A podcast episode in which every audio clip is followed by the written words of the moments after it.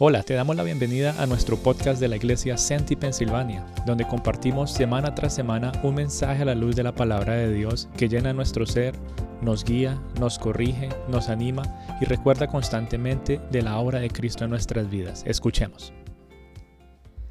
Dios, de que seas tú hablando a nuestros corazones en esta mañana, de que seas tú tomando tu palabra y sea Señor confrontando nuestra vida con amor y con gracia, como siempre lo haces semana tras semana. Yo te pido de una manera especial que seas tú abriendo nuestros corazones, tocando nuestra mente, ayudándonos, Señor, a enfocarnos solamente en tu verdad y tus principios y podamos seguir deleitándonos, Dios, en las maravillosas enseñanzas que tú tienes para nosotros. Sigue formando nuestros corazones, sigue, Señor, restaurando nuestras vidas, sigue fortaleciendo nuestras familias, Dios Todopoderoso. Y te pedimos, Señor, que nos sigas ayudando a salir de cada, de cada reunión, animados, Señor, y esforzados a seguir dando pasos de fe. Te alabamos y glorificamos en el nombre de Cristo Jesús. Amén. Espérame un segundito que me quedé sin voz ya.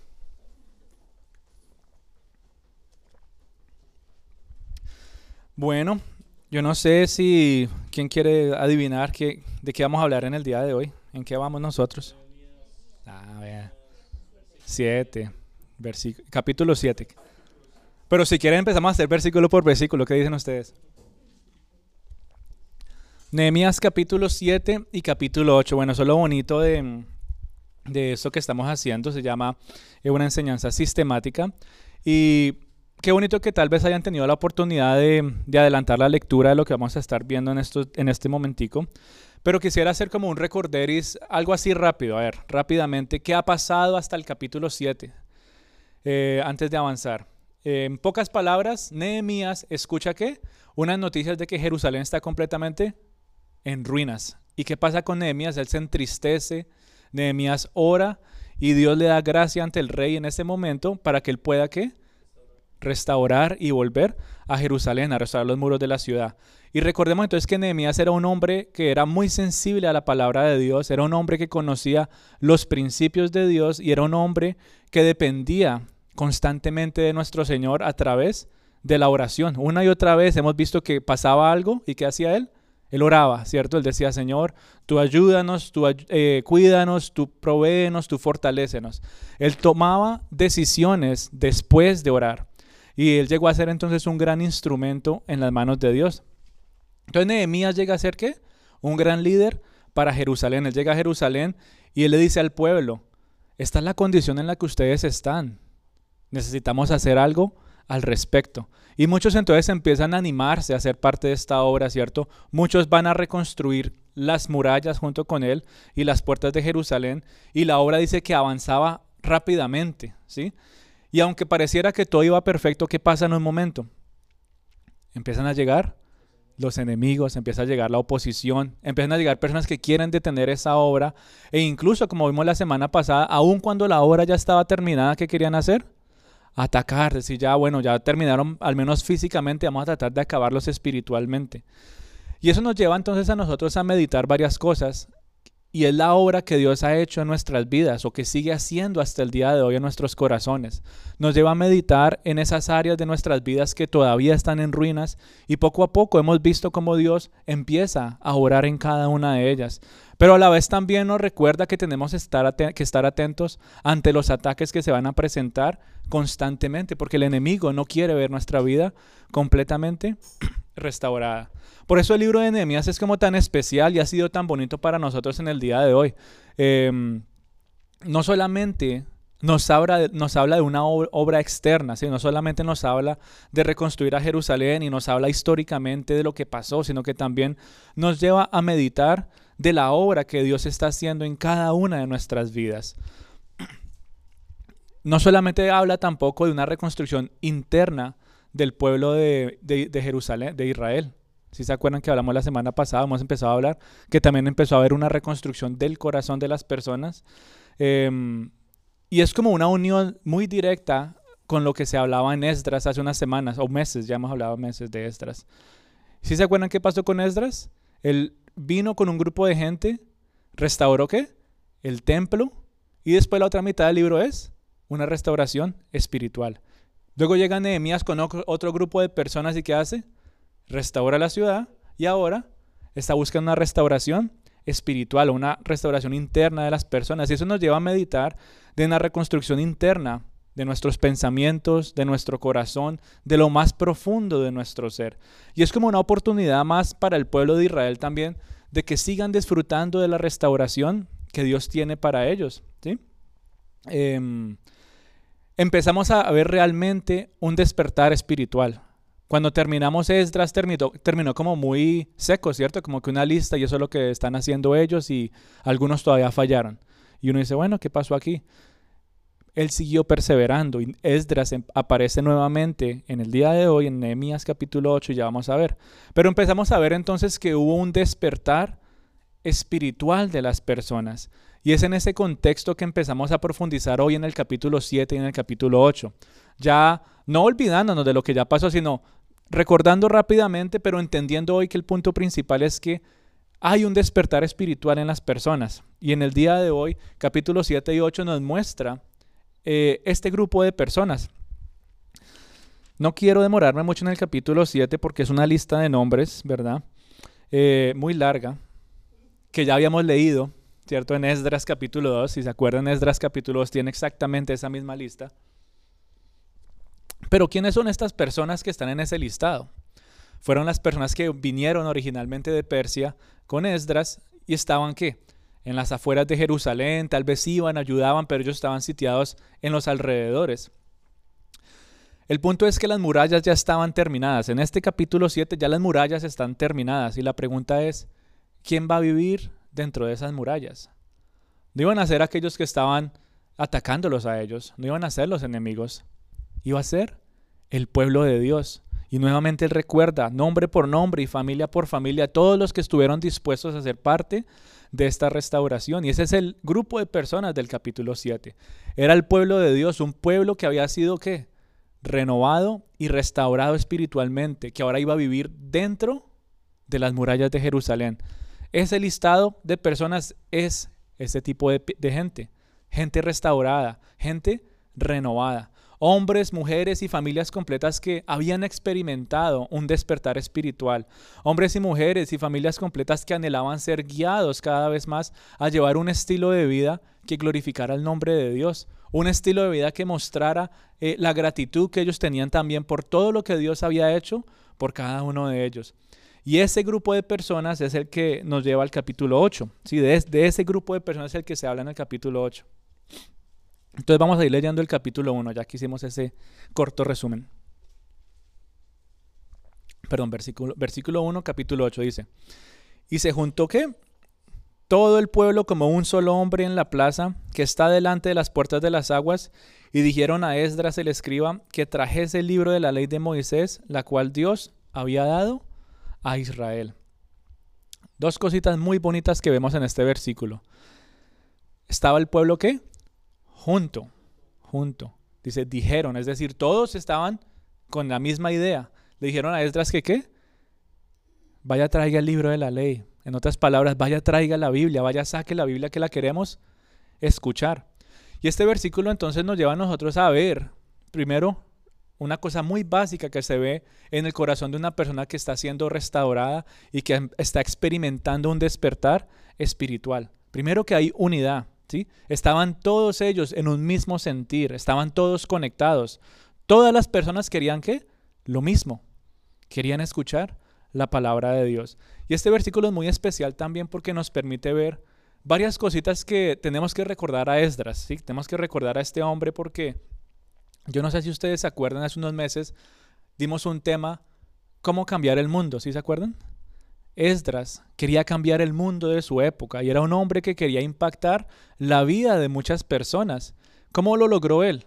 Bueno, él leyó la Biblia, ¿cierto? Él la entendió y dijo que él tuvo en su corazón querer enseñarla a las personas. Y él cuando está en Jerusalén entonces empieza a enseñar a todas estas personas que vemos ahora en el capítulo 7 de Nehemías. Y en pocas palabras podemos decir que algo que hizo Esdras sí impactó el corazón de la gente. Sí cambió su mundo, con la palabra de Dios. Si hubo un fruto, si lo quisiéramos poner en esas palabras. Este versículo nos muestra el fruto del trabajo de Esdras, nos muestra el fruto de la fidelidad del ministerio que estaba ejerciendo Esdras en esos momentos. ¿Saben cuántos años pasó Esdras eh, instruyendo a estas personas en la palabra del Señor? Entre lo que pasó Esdras y Nehemías. Trece años. Trece años para ver un despertar espiritual. Trece años para ver el cambio en la vida de las personas a las cuales Él les estaba ministrando. Trece años fielmente compartiendo la palabra de Dios. Trece años después Él entonces empieza a ver qué? Frutos de lo que había sembrado en algún momento. Ya las murallas estaban terminadas. Y ya lo sabemos, Nehemías ya nos contó eso. Pero algo bonito que nos muestra ese fruto o esa respuesta a lo que estaba pasando dentro de su interior es que ellos querían qué? La Biblia. Ustedes se imaginan el gozo de Esdras en ese momento que la gente venga y le digan, Esdras, saca la Biblia, ven que queremos que la leas, queremos que nos enseñes, queremos seguir siendo instruidos. Imagínense ustedes, ese mismo grupo de personas que cuando él llegó eran personas necias. Yo no sé si ustedes han tenido la oportunidad de leer parte del Antiguo Testamento, pero el pueblo de, eh, de Israel era un pueblo terco, necio. Era un pueblo que se alejaba una y otra vez de Dios. Y ese mismo grupo de personas que en algún momento era un grupo de personas necias, ese mismo grupo de personas que en algún momento estaban completamente alejadas de Dios, que no querían oír nada de Él, ahora estaban pidiendo la palabra de Dios. Qué increíble cambio, ¿sí o no? Qué interesante, como una persona que estaba tan alejada completamente, ahora ya no se quiere apartar. Y nos hace pensar un poquito en nosotros y en la restauración espiritual que hemos llegado a experimentar poco a poco en nuestro caminar cristiano. Es lo que pasa en nuestras vidas en el día de hoy. Antes tal vez no queríamos conocer de Dios, ¿verdad? Antes no queríamos acercarnos a Dios. Tal vez, bueno, creo que esto sí se escucha mucho en nuestra cultura hispana. No, yo sé que Dios existe, yo sé que Dios existe, pero, pero yo me comunico con Él a mi manera. Yo hablo con Él de vez en cuando, Él me conoce. Pero en el día de hoy tal vez tú estás experimentando un cambio. Ya no solamente dices yo hablo con él a mi manera o, o yo sé que él está por ahí, yo lo busco cuando necesite. Ahora tú buscas acercarte cada vez más a su presencia. Y en el día de hoy eso es una muestra de qué? De una restauración espiritual que Dios está haciendo en tu corazón poco a poco. Él es el que te motiva a acercarte a Él cada vez más. Cada vez que tú buscas la presencia de Dios es simplemente el actuar del Espíritu Santo que te está trayendo con qué? Con lazos de amor. Es Él el que te lleva a buscar de su palabra. Y estas personas entonces buscaron a Esdras y le decían, Esdras, saca la Biblia. Queremos escuchar la palabra de Dios. ¿Será que nosotros estamos en ese nivel? Jonathan, saque la Biblia. Ven, ven, que queremos que, que, nos hables de la palabra de Dios. Alguien que venga que queremos leer que queremos escuchar, que queremos entender. Bueno, yo me lleno de gozo cuando ustedes hacen preguntas y dicen, ¿y qué dice esto? ¿Y qué significa esto? Todo eso es muestra del crecimiento espiritual que estamos teniendo. El solo hecho de que tú estés aquí sentado es muestra de que quieres la palabra de Dios. Cuando tú vienes aquí los domingos, no es que lo estés diciendo con palabras, hey, saca la Biblia que la queremos escuchar. Pero el solo hecho de que tú estés aquí sentado es una muestra de que algo dentro de ti quiere la palabra de Dios, que estás buscando más de su sabio consejo, que estás queriendo depender cada vez más de Dios para saber vivir. El solo hecho que tú estés aquí, mi querida familia, es una imagen de lo que estaba pasando en Nehemías 8, versículo 1. Saquen la Biblia que queremos leerla. Bueno, ya no lo tienes que decir. Cuando tú te sientas aquí, ya uno dice, bueno, pues no están aquí para que les cuente chistes, eso era solo en el bus. Si no están aquí para que les cuente una historia o, les cuente un cuento, no. Están aquí porque quieren escuchar la palabra de Dios. Y eso nos da a nosotros entonces algunas señales, algunas señales de una restauración espiritual. Cuando quieres ver una restauración espiritual en tu vida dices, pero es que yo no sé, Señor, si de verdad está pasando algo en mi vida, es como que siento que estoy en las mismas. Bueno, hay tres cositas básicas que te dan a ti luz de que el Señor está haciendo algo en tu vida. Y número uno es leer tu Biblia. Algo tan básico. Algo que pareciera como como si no fuera gran cosa leer la Biblia. No, eso es lo mismo que sacar el teléfono, eh, mirar las noticias, yo qué sé. Lo comparamos muy con, eso, con, con, esas cosas como, como normales. Y tal vez tú no lees la Biblia tan seguido o estás empezando a leerla y muchas veces el enemigo va a venir a qué? A atacarte y decir, no, eso no es tan importante. Léete solo un versículo. Bueno, muchas veces un versículo es más que suficiente, pero en nuestro crecimiento espiritual necesitamos más que un versículo, es nuestro alimento. Cuando comemos comida eh, física, uno no se come dos o tres arrocitos y dice, no, ya yo estoy listo para el día. No, uno quiere una buena comida, ¿sí o no? Lo mismo pasa con la palabra del Señor. En la restauración espiritual nos muestra que hay un apetito espiritual, hay un apetito por la palabra de Dios. Entonces eso es una señal, la primera señal de que hay una restauración en tu vida es que algo de ti como que te incomoda, te lleva y te mueve a buscar la Biblia un poquito más, a querer leer, aunque no te estés leyendo muchísimo, como que, no, yo, yo quiero leer hoy, en el día de hoy, yo quiero buscar algo más, yo quiero apreciar la palabra del Señor.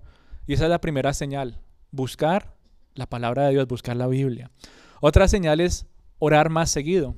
¿Estás orando más? Bueno, hay una restauración espiritual que está pasando en tu interior en este momento. Y número tres, ¿quieres congregarte? Esas son tres cositas muy básicas, muy básicas en la vida del cristiano que nos permiten ver algunas señales de una restauración espiritual. Lees la Biblia, oras más y te quieres congregar. En las palabras de Nehemías, el pueblo quiere la palabra, la palabra de Dios. Tú quieres la palabra de Dios. Estás aquí porque quieres la palabra, la palabra de Dios. Estás aquí porque quieres orar, porque quieres disfrutar de esos momentos. Estás aquí porque quieres congregarte. ¿sí? Tú no te sientas aquí y no eres indiferente a la persona que está a tu lado. ¿no? Te alegra ver a la persona que hace tiempo no te veía, la semana pasada no te vi. Se motiva uno, ¿verdad? Hay unidad. ¿Qué decía que estaba pasando con el pueblo en el versículo 1? Estaba junto, junto había una unidad muy bonita, estaban todos en el mismo sentir. Por eso congregarse también es importante, ¿sí? Hay unidad en la congregación. Y entonces, em, si tú miras a tu alrededor y ves a las personas que están aquí, anhelan lo mismo que tú. No están aquí por casualidad. Tomaron una decisión de llegar a este lugar. ¿Por qué? ¿Por qué tomaste esa decisión? Bueno, porque aunque tal vez tú no lo veas o no lo sientas, hay algo en tu interior que anhela la palabra de Dios. Y es el Espíritu que te está jalando poco a poco. Y yo por eso le doy las gracias a Dios por este lugar que nos permite tener. Yo le doy gracias a Dios por el tiempo que nos permite para poder estar juntos, para poder compartir del Señor. Y aunque seamos pocos, aunque seamos pocos, no importa. Esos pocos pueden ser, o son, no pueden ser, son también el pueblo de Dios. Esos pocos también pueden disfrutar de qué? De esa unidad. Y verlos aquí es como el fruto de la semilla que se ha sembrado en sus corazones desde que los conocimos. Así como Esdras perseveró 13 años, 13 años este pobre Esdras, con un pueblo eh, terco en ese momento. Gracias que ustedes son fáciles de tratar, todos. Pero ese pueblo era un pueblo terco que no quería escuchar la palabra de Dios. ¿Qué tal un día de estos yo verme con algunos? Ustedes ven, quería decirte algo. No, yo no quiero escuchar la Biblia. a mí no me hables de Dios. Más o menos eso se estaba enfrentando Esdras. Y por 13 años él perseveró. 13 años. Y así como él perseveró para ver un cambio en el pueblo, nosotros también perseveramos compartiendo la palabra de Dios con ustedes fortaleciéndonos cada vez más en la sana doctrina y seguir perseverando porque yo sé, yo sé que Dios tiene algo muy bonito para este ministerio, mi querida familia. Yo sé que vamos a seguir viendo la gloria de Dios de una manera especial, pero tenemos que seguir juntos, tenemos que seguir eh, permitiendo que el Espíritu nos lleve a seguir siendo renovados espiritualmente. Así estaban las personas del capítulo 8. Este, este listado del 7 es un grupo grande de personas que estaban dispuestos, atentos y anhelaban leer la Biblia, orar y estar juntos. Tres cosas básicas que ellos estaban viviendo. Estaban en el capítulo 8, mejor dicho, con ese fuego al máximo. ¿Cómo es que molestaban? ¿Qué, ¿Qué pide el pueblo? El pueblo pide la palabra de Dios. Capítulo 8, versículo 1. No puede ser más claro. Ellos mismos lo estaban pidiendo. Usualmente es al revés, ¿cierto? El sacerdote, Esdras, debería ir, hey, mira, es que necesitas buscar la palabra de Dios. Pasa nuestros días, ¿verdad? Que el pastor o el líder viene a buscarte, no es que, mira, necesitas buscar la palabra de Dios. Pero este grupo de personas estaba tan caliente y tan vivos espiritualmente que ellos eran los que iban a buscar y decían, queremos la palabra de Dios. Todos juntos al mismo tiempo, queremos la palabra de Dios. Yo me imagino a Esdras, uy, no ha tenido tiempo de preparar un mensaje, denme en cinco minutos. No, él nunca pudo contestar de esa manera. ¿Por qué? Porque él sabía lo que había sembrado y sabía que en algún momento iba a cosechar.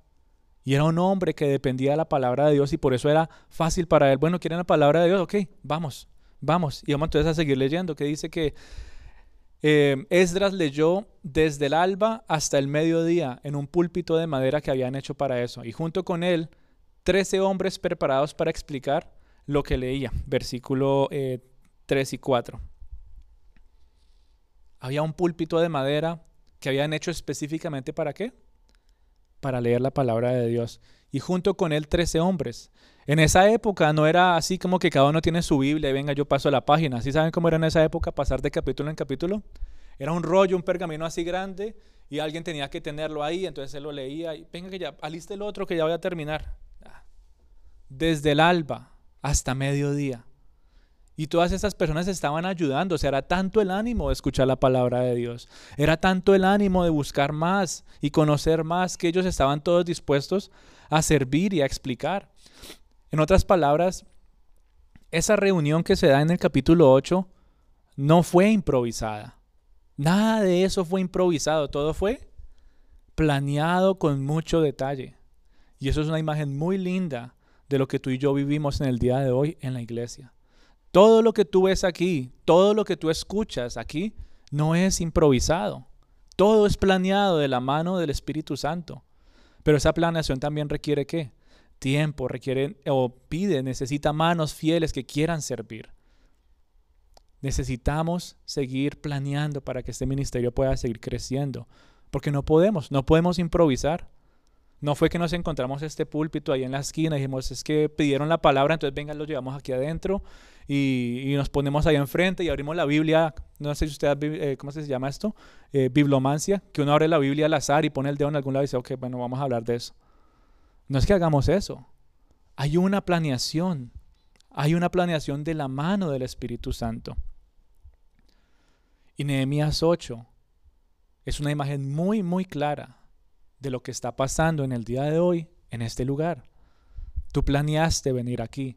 Tu corazón anhela la palabra de Dios. Tú quieres orar y quieres congregarte. Lo que se está hablando en el día de hoy fue planeado. Todo, todo fue llevado de la mano del Espíritu Santo. O sea que el solo hecho de congregarse nos muestra también la dependencia que tú y yo tenemos de Dios, ¿verdad? Nehemías 8 es una imagen muy bonita de un ministerio que ha sido restaurado y que sigue siendo restaurado espiritualmente.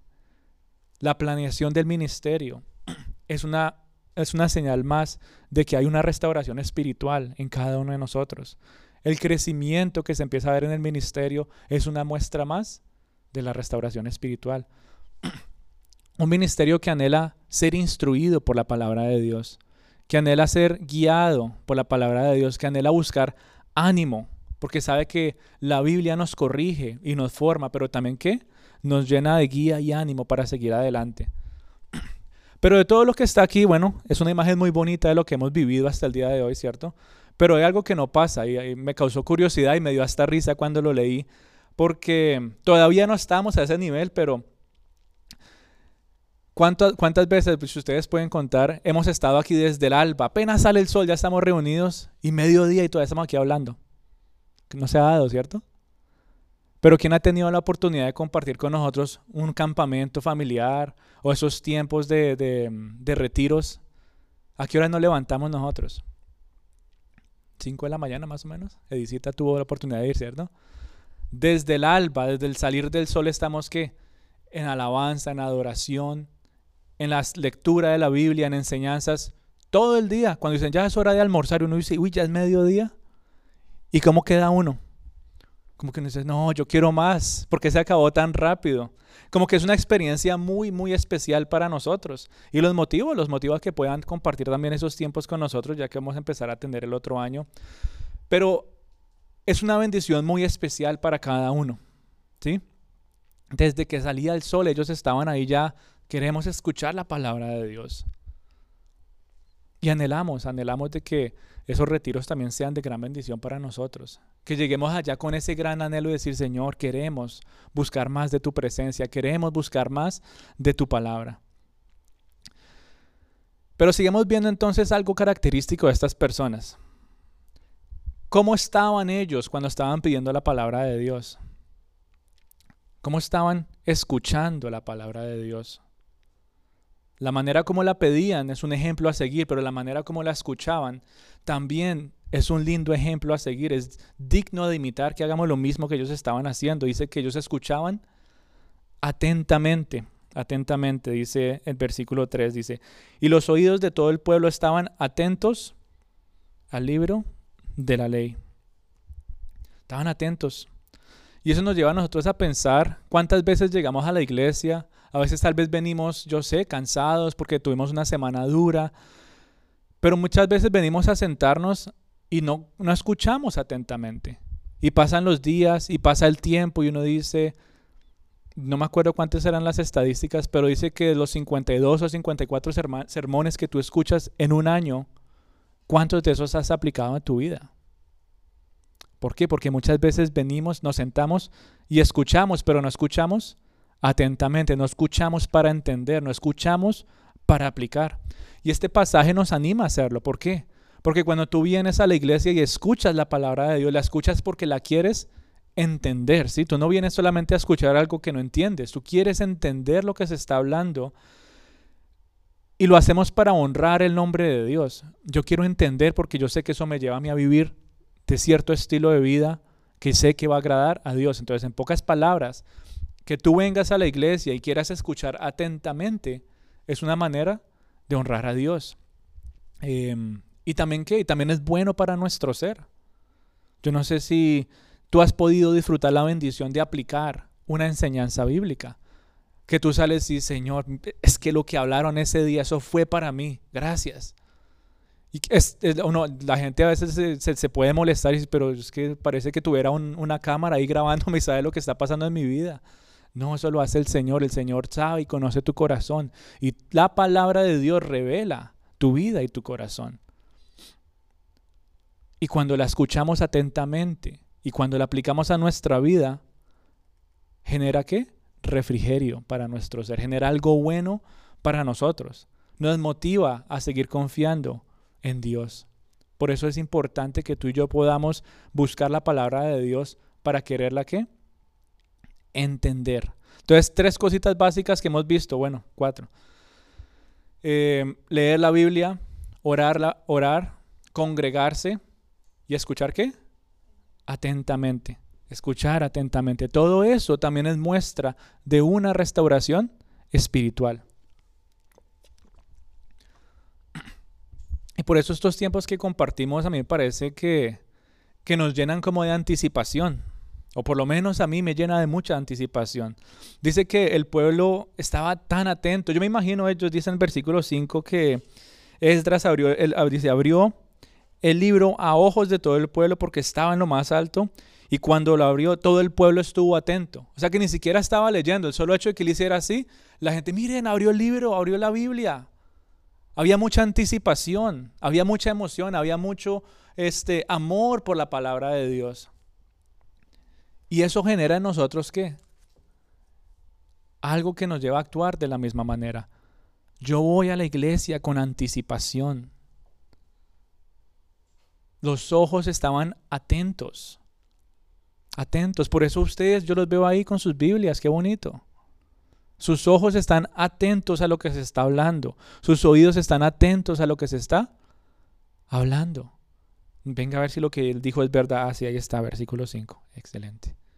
Sí, ahí está, está en la palabra de Dios. Estaban atentos porque querían entender. Y esto es hermoso, esto es hermoso porque nos permite ver que hay anticipación en nuestros corazones para recibir lo que Él tiene para nosotros. La anticipación que tú tienes antes de, de, llegar a la iglesia es una muestra más de la obra que Dios está haciendo en tu interior, hijito de Dios. Es una obra más y es una manifestación más. Yo quiero estar allá. Es una prioridad para mí. Anhelo estar aquí, Señor. Necesito ir. Quiero llegar a tiempo se vuelve algo importante para nosotros. No, yo quiero ir porque quiero escuchar la palabra de Dios, quiero ir a, recibir lo que Dios tiene para mi corazón en el día de hoy. Yo no me quiero perder lo que van a hablar. ¿Por qué? Porque hay anticipación, ¿sí? Hay anticipación. Yo quiero llegar sin afanes para poder escuchar atentamente, para poder buscar atentamente y, fielmente seguir la lectura. Yo quiero ir, es mi prioridad. Y eso nos muestra entonces que hay que una renovación espiritual. Nuevamente, parte de la congregación. Por eso todos anhelamos tanto la enseñanza bíblica. Si no, no traerían sus Biblias, no tomarían notas, no harían nada, ¿cierto? Anhelamos una enseñanza bíblica. ¿Por qué? Porque sabemos que todo lo que está escrito aquí es precioso para nosotros porque nos lleva a adorar a Dios, porque lo que está escrito nos lleva a conocerlo más, porque lo que está escrito aquí nos revela la voluntad de Dios. Así era la anticipación del pueblo en ese momento, imagínense ustedes.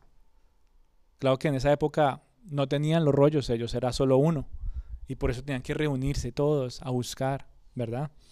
Pero entonces dice el versículo 8 que habían algunos de ellos que no entendían no entendían. Y dice que habían unos levitas, otro grupo de personas que les ayudaban a entender, que le vieran sentido a lo que estaban leyendo. Dice el versículo 8, dice, bueno, el versículo 7 da el nombre de los levitas y el versículo 8 dice, y leían en el libro de la ley de Dios claramente y ponían el sentido de modo que entendiesen la lectura.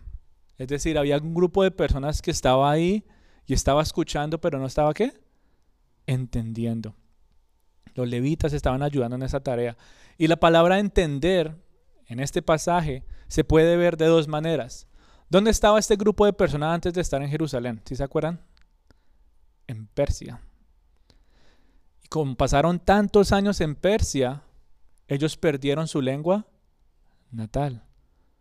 La palabra de Dios solamente en esa época se hablaba en hebreo y ellos llegaron hablando arameo. Entonces muchos no entendían lo que estaba leyendo. Estaban ahí. Y la tarea del levita entonces era que, en otras palabras, venga yo le traduzco, venga yo trato de enseñarle. ¿sí? Se puede interpretar de esa manera que por eso no entendían. Y sí, había un grupo grande de personas que ya no hablaban el mismo idioma, idioma y por eso se empezaron a hacer ciertas traducciones eh, de, la, de la palabra de Dios en esa época. ¿Por qué? Porque era más fácil para ellos leer y entender. Pero la palabra entender también aquí en el versículo 8 significa algo más. Y significa obedecer y gozarse en la enseñanza. Eso es entender bíblicamente hablando.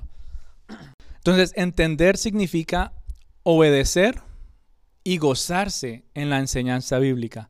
Por eso tú y yo necesitamos buscar la palabra de Dios queriendo entenderla. La estamos hablando ahorita en español. Se podría aplicar tal vez, bueno, ustedes que vinieron hoy, antes era un poquito más fácil cuando se hablaba en inglés, ¿cierto? Se puede aplicar de esa manera este pasaje, pero, pero, más que verlo de esa manera, entenderla para nosotros en cualquier idioma, no importa, es obedecer y gozarse en la enseñanza. Lo que está escrito ahí, yo lo escucho atentamente porque lo quiero obedecer, porque sé que es bueno para mi vida y me gozo en ello porque sé que trae bendición para mi vida. Es una enseñanza que viene directamente de Dios. Por eso tú y yo necesitamos venir a este lugar eh, queriendo entender la palabra de Dios. Y en algunos casos, en algunos casos vamos a necesitar ayuda. ¿Ayuda de qué? De personas que tal vez se han formado un poquito más en el estudio de la Biblia. Algunos no entendían en ese momento. Y yo me imagino a los levitas en ese momento, tal vez Esdras ahí enfrente, hablándoles a todos, ¿cierto? Un grupo grande de personas. Y yo me imagino a los levitas por allá caminando, eh, este tiene cara como que no ha entendido. Te repito, necesitas ayuda, te explico mejor. Yo me los imagino a ellos, 13 personas caminando por todo lado preguntando, ¿si entendiste lo que acabaron de leer? ¿Si entendiste? ¿Te explico mejor? ¿Necesitas que pase tiempo contigo? Ven, te ayuda a entenderlo y a estudiarlo de una mejor manera. Esa era la tarea de ellos en ese momento. Algunos no estaban entendiendo. Y los levitas les estaban llevando, ¿qué? Dice ahí, ah, le ponían sentido. ¿Para qué? Para que fueran a obedecer y, y se gozaran de toda la enseñanza. en pocas palabras, ven te ayudo o ven te lo explico de una mejor manera. Familia, tú y yo venimos a la iglesia no solamente por escuchar. Venimos porque queremos entender, es decir, venimos porque queremos obedecer y gozarnos en la enseñanza. Y por eso a mí me alegra tanto cuando ustedes hacen preguntas. Por eso me alegra y me gozo cuando sacan un paso y dicen, ¿qué significa esto? Porque no lo entiendo muy bien. Cuando abrimos la Biblia en nuestros tiempos devocionales, debemos hacerlo para, para buscar entender lo que estamos leyendo. ¿Cuántas personas, eh, y lo digo por manera personal, no digo que ustedes lo hacen, pero en un momento el Espíritu Santo me detuvo y me dijo, ¿qué estás haciendo? Y yo me levantaba y decía, no es que tengo que leer la Biblia. Y la leía así como de afán, pero no, no quería como entender mucho, solo por leer, por decirlo así. Y a, muchos nos pasa lo mismo, o les pasa lo mismo.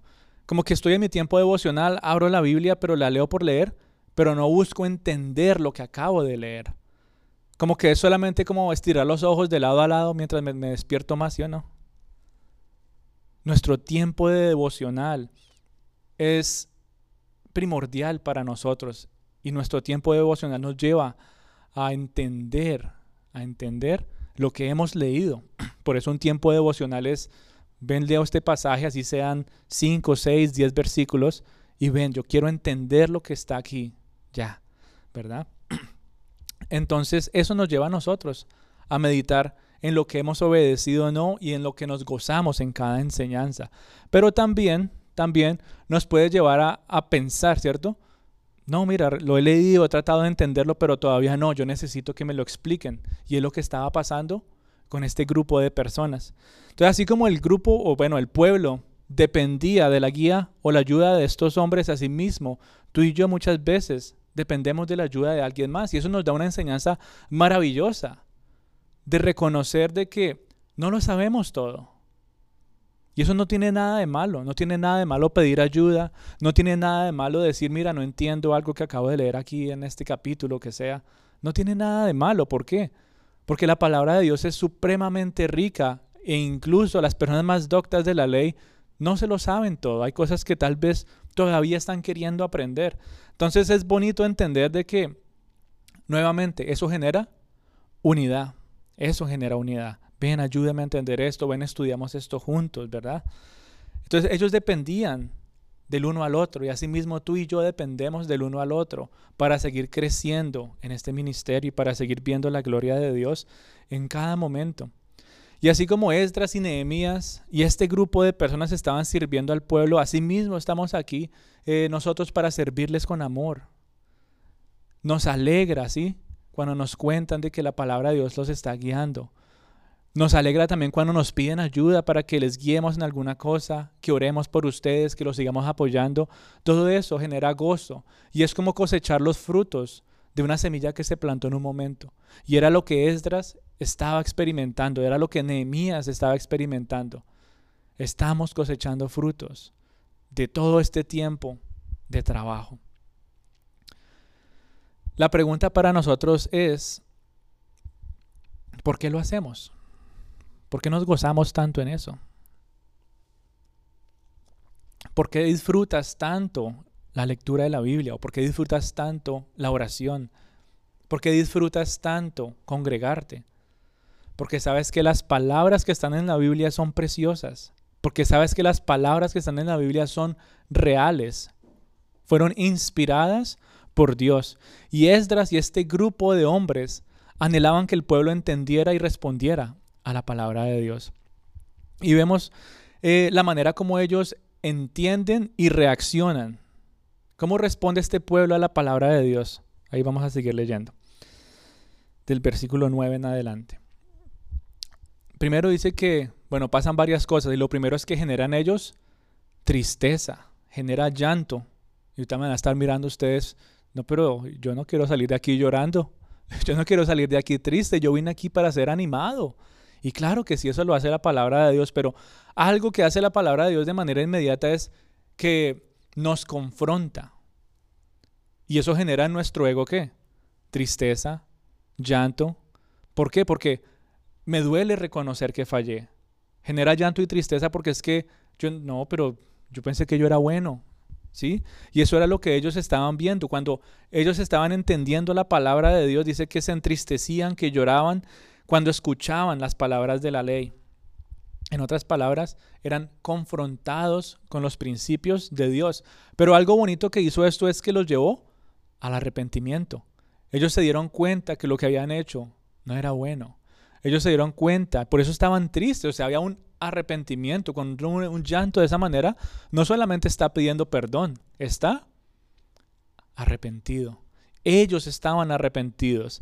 Y cuando hay un arrepentimiento genuino, esa misma palabra de Dios te va a hablar a ti del gozo y la esperanza del perdón, de entender de que Dios es bueno, de que Dios es fiel, de que Dios es misericordioso, de que su perdón es más grande de lo que tú te imaginas. Y ahí es cuando se empieza a ver la gracia de Dios. Por eso la palabra de Dios genera varias cosas en la persona y depende de la condición en la cual tú estés. Tal vez en algunos momentos va a generar qué? Tristeza, llanto y arrepentimiento. Otras veces va a generar eso unido con gozo, con alegría, con esperanza. Para los que estamos en los caminos del Señor, muchas veces es solamente gozo, esperanza y querer entender más, ¿verdad? Pero como estamos en un constante tratamiento en las manos del Señor, como estamos en un constante eh, crecimiento y renuevo espiritual, van a haber algunos momentos que Él empieza y saque su, ¿cómo se dice esto? El, el, el, el, cincel chiquito, ya no el grande, porque ya, ya, ya limpió la gran mayoría de áreas de nuestra vida. Pero hay partes muy específicas y empieza ahí, bueno, tenemos que actuar en esta área de tu vida. Tenemos que limpiar esto, tenemos que cambiar esto. Tenemos que enfrentarnos nuevamente a nuestras fallas. ¿Y eso genera qué? Tristeza y llanto. Pero lo bonito es que nos lleva a qué? Al arrepentimiento y a ver un cambio, un cambio positivo en nuestras vidas. Y es lo mismo que pasa en el día de hoy en cada uno de nosotros. ¿Cuántas veces somos confrontados cuando venimos a la iglesia? Y tal vez la persona que está hablando no sabe lo que está pasando en tu vida. La palabra de Dios revela nuestro corazón. Y qué bonito es cuando podemos reconocer que hemos fallado a Dios. Miren la reacción de esta gente, o sea, ellos automáticamente se entristecieron, pero este Nehemías les decía, "No, no, no se entristezcan. Tengan gozo porque es que se arrepintieron y ahora ustedes tienen que entender ese gozo, ustedes tienen que entender por qué hay que estar agradecidos, ¿por qué? Porque fueron salvos. En ese momento están hablando de la salvación de que ellos salieron de Egipto, de que ellos salieron en exilio y estaban también en Persia y también fueron salvos en ese momento. Porque Dios es fiel y misericordioso. Porque en Dios estaba la esperanza de este pueblo. Y dice el versículo 12, así que todos se fueron y organizaron una gran fiesta para celebrar que habían entendido la lectura del libro de la ley. ¿Cuántas veces uno sale aquí alegre? Yo sé que no hacemos fiestas, pero uno termina como animado, ¿cierto? Como dice, gracias Señor. Gracias porque has hablado a mi vida. Gracias porque me has recordado todo lo que tú has hecho. Gracias porque has limpiado algo que estaba tal vez en mi corazón, en mis pensamientos, con lo que estaba batallando todo este mes, toda esta semana, yo qué sé. Gracias porque sigues actuando. Y estas personas estaban fortalecidas en esa realidad estaban fortalecidas por el conocimiento del gozo de Dios. La pregunta para nosotros es entonces, ¿será que nos gozamos realmente cuando leemos la Biblia? ¿O nos gozamos cuando entendemos la Biblia?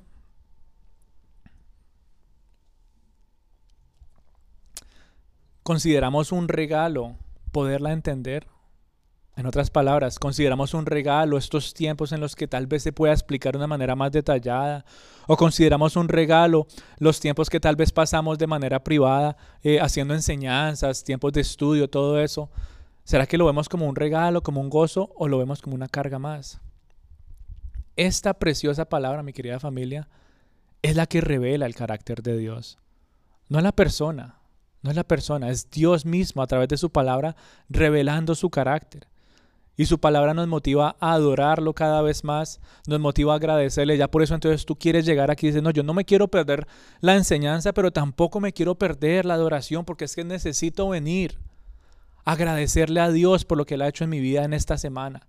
Necesito llegar a tiempo porque quiero entregarle ese tiempo solamente al Señor sin distracción alguna. De que Él ha sido fiel, de que Él ha sido bondadoso. Yo quiero agradecerle. Eso no lo hacen las personas que están aquí. No me refiero a usted, me refiero al que está hablando. El que pone esa convicción es el Espíritu Santo y lo hace a través de la palabra de Dios. Por eso entonces este pueblo automáticamente dice que se pusieron tristes y todo, pero Nehemías les dijo, no, no es para que se pongan tristes, es para que entiendan la esperanza que hay en, en Dios. Y dice que ellos entonces, ¿qué? Celebraron, ellos quisieron agradecerle a Dios. Y la palabra de Dios nos lleva a eso. ¿Cómo tú le agradeces a Dios o por qué le agradeces a Dios? Nuestra memoria falla muchas veces, ¿cierto? Yo decía, bueno, en cierta edad uno tiene una muy buena memoria, pero entre más van pasando los años, ¿qué pasa? Ya uno como que tiene que empezar a anotar en la libretica, ya uno tiene que poner las, las, este, las agendas, ¿verdad? Que el recordatorio del celular. Con el tiempo pasan esas cosas. Pero hay algo que nos lleva a nosotros a recordar constantemente todo lo que Dios ha hecho por nosotros y es la palabra de Dios. Yo no sé qué ha hecho Dios en sus vidas. Y yo no puedo decir específicamente, mira, es que Dios hizo esto y esto y esto por ti, ¿te acuerdas? Ve a darle gracias. Yo no puedo hacer eso. Pero la palabra de Dios en su riqueza se puede leer un día y puede poner esa convicción en tu corazón este mensaje me recordó de algo que Dios hizo por mí en X o Y momento hace 10 años. Quiero agradecerle a Dios. Quiero agradecerle a Dios. Quiero adorarlo. Eso lo hace, nuevamente, la palabra de Dios. Y dice entonces que ellos tienen esta celebración o este banquete, por decirlo así. Y uno diría, bueno, ya ahí terminó la celebración, ya dejen hasta ahí. Y uno diría, después de una fiesta, después de una reunión, están cansados, eh, dejemos un día de descanso, mejor no leamos hoy. Pero no, miren lo que dice el versículo 13 y 14. Dice que eh, se reunieron para estudiar la, ley más detalladamente, dice traducción lenguaje actual, dice.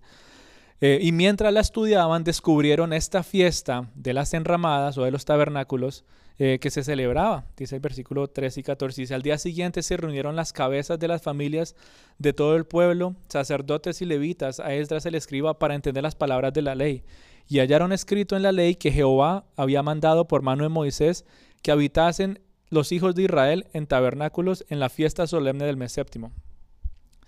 La traducción del lenguaje actual hace un poquito más sencilla. Dice, ellos estudiaron la ley más detalladamente al día siguiente y descubrieron de una fiesta.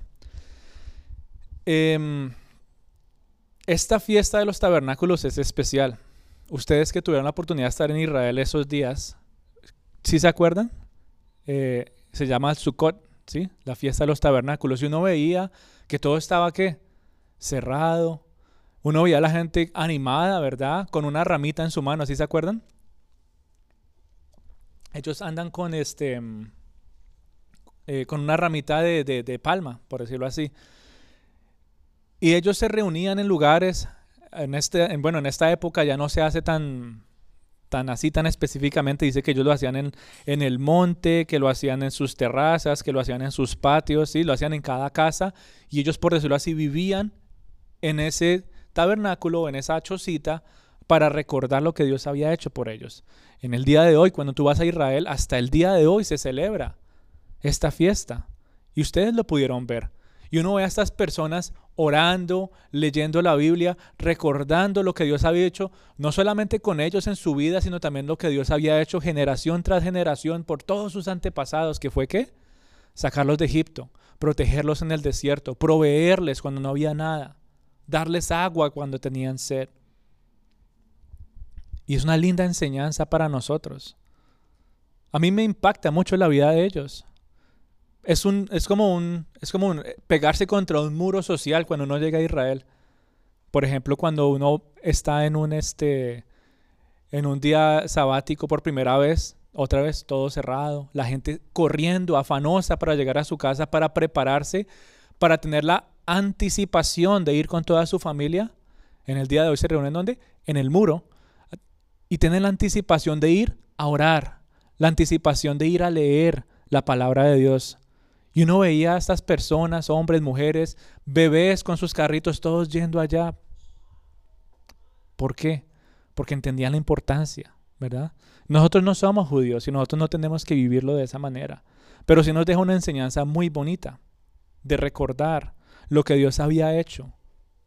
No solamente en esta generación, sino lo que ha hecho por su pueblo y puede seguir haciendo por nosotros. 40 años vivieron ellos en el desierto. 40 años Dios fue fiel con ellos, aún en medio de la necedad de sus hijos. Sí les conté que eso más o menos demora unos seis días, ¿no? De ese viaje, pero por la necedad del corazón de ellos tuvieron que pasar 40 años. Aún en medio de eso, Dios es fiel, Dios los cuida, ¿cierto? Aún habitando en el desierto, Dios los protegió con qué? Dice que había una nube que los protegía del sol durante el día y en la noche había una columna de fuego y eran guiados constantemente. Dios los cuidó en ese lugar tan árido y los llevó también a disfrutar de los frutos de la tierra prometida cuando lograron llegar. Por eso recordar esto cada año para, para ellos es como ver lo que Dios puede hacer por sus hijos y cómo lo seguirá haciendo por generaciones.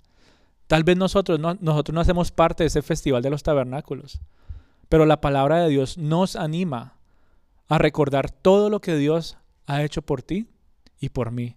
Y nos recuerda, nos lleva a recordarlo con gozo, a recordar la bondad de Dios.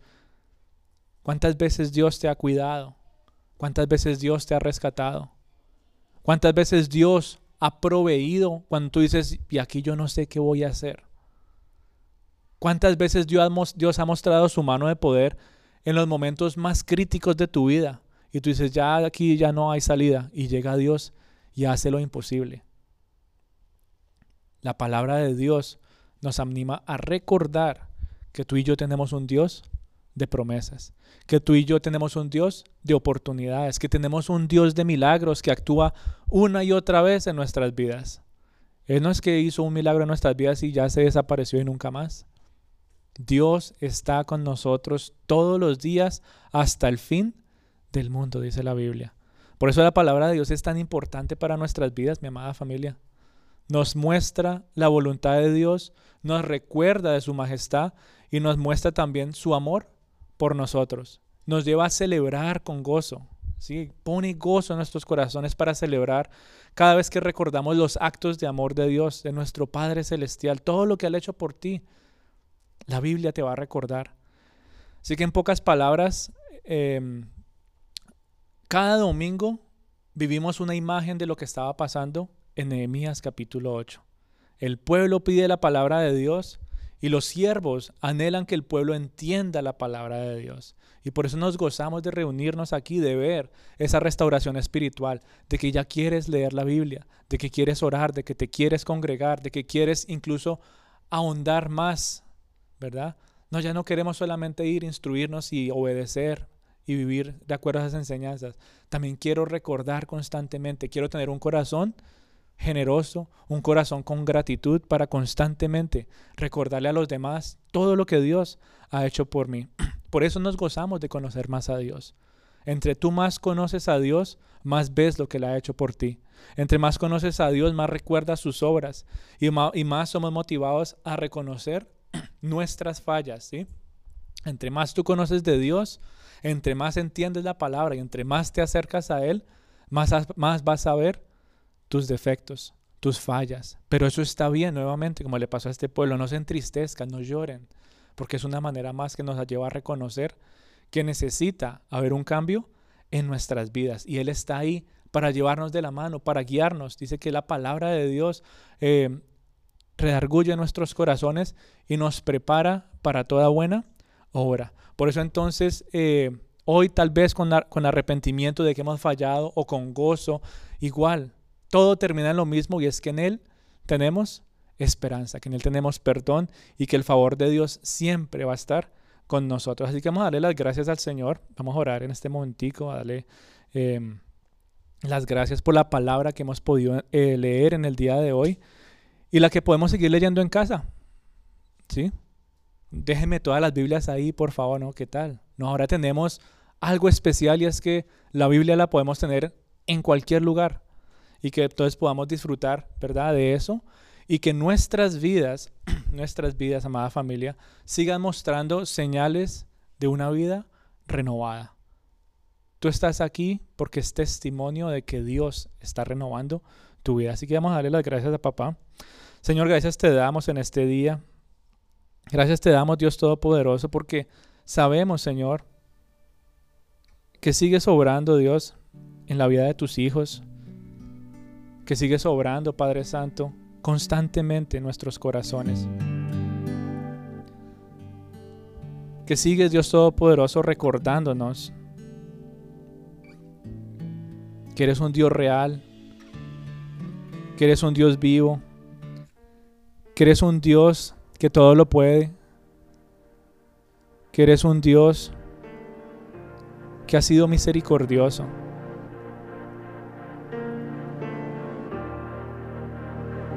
Ahí donde tú estás, dale las gracias al Señor por su palabra.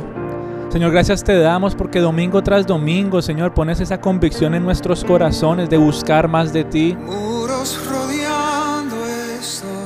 Porque nos sigue, Señor, recordando que, aún en medio de nuestras dificultades, aún en medio de nuestras necesidades, tú, Señor, has estado con nosotros. Dile, Señor, gracias porque tu palabra me recuerda en el día de hoy que nunca me has fallado, que nunca me has soltado de tu mano. Que en ti, Señor, encuentro esperanza, de que en ti encuentro, Dios Todopoderoso, gozo y salvación. Dile Señor, gracias porque en tu palabra encuentro confianza, seguridad de recordar todo, Señor, lo que tú tienes preparado para mí. Gracias porque mi vida, Señor, ha sido planeada por ti. Gracias, Señor, porque mi vida, Dios Todopoderoso, no es improvisada, sino que tú, Padre Santo, te has tomado el tiempo y el amor y la paciencia para formar mi corazón. Señor, gracias te doy. Gracias te doy por renovar mi espíritu. Dale las gracias al Señor por ese despertar espiritual que estás experimentando. Señor, gracias porque llevas nuestros corazones y nuestra mente a anidarnos cada vez más en la Biblia. Gracias, Señor, por animar a esos tus hijos a buscar la Biblia incluso, no solamente un fin de semana, sino que todos los días anhelen buscar más de ella. Es tu palabra que es viva, que es eficaz. Es tu palabra, Señor que es como espada de doble filo que llega hasta lo más profundo de nuestro corazón y nos confronta, Señor, con nuestra realidad, que nos lleva a reconocer que no somos perfectos y que necesitamos más de ti, que nos lleva a depender más de ti, Dios Todopoderoso. Gracias te damos en este día por tanto amor. Que este canto sea tu oración en el día de hoy. Dile, Señor, en ti confiaré tus promesas, Señor, hasta el día de hoy siguen en pie. Quiero seguir andando confiado y seguro en ti, Señor. Quiero seguir en tus manos. Quiero seguir disfrutando de tu fidelidad.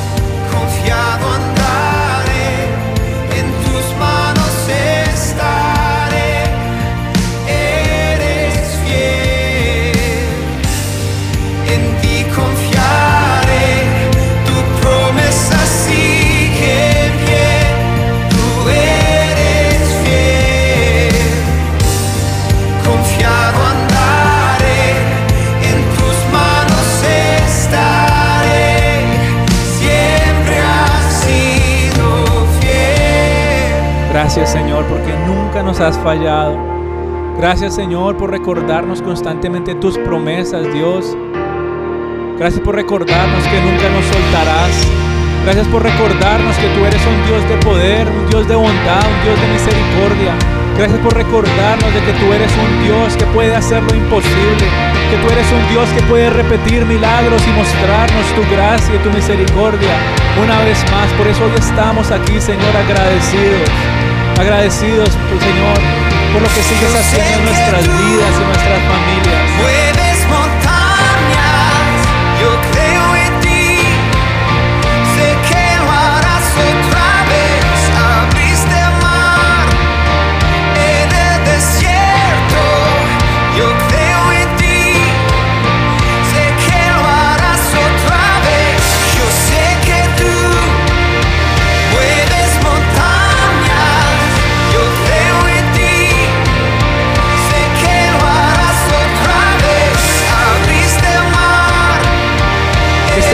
Sea tu realidad, Señor. Gracias porque has hecho lo imposible en nuestras vidas.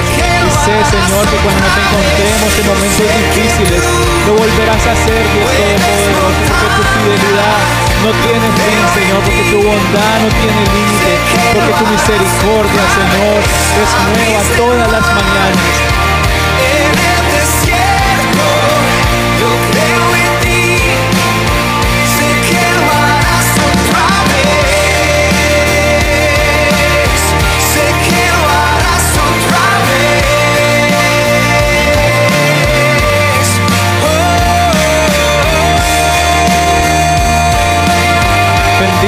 Padre Santo, el corazón de cada uno de esos tus hijos que en el día de hoy piden de tu palabra, Señor. Este pueblo, Señor, pide, Señor, que tu palabra siga impactando en nuestros corazones para encontrar, Señor, seguridad y confianza en ti. Pedimos de tu palabra, Señor, para encontrar guía. Pedimos de tu palabra, Señor, para encontrar consuelo, para encontrar ánimo. Y pedimos de tu palabra, Señor, para recordar que estamos, Señor, en tus manos, tus manos que nos cuidan, tus manos que nos proveen, Señor, tu refugio, Señor, que es donde queremos habitar. Hoy pedimos, Señor, este tu pueblo, que tu palabra, Señor, siga anidándose en nuestros corazones.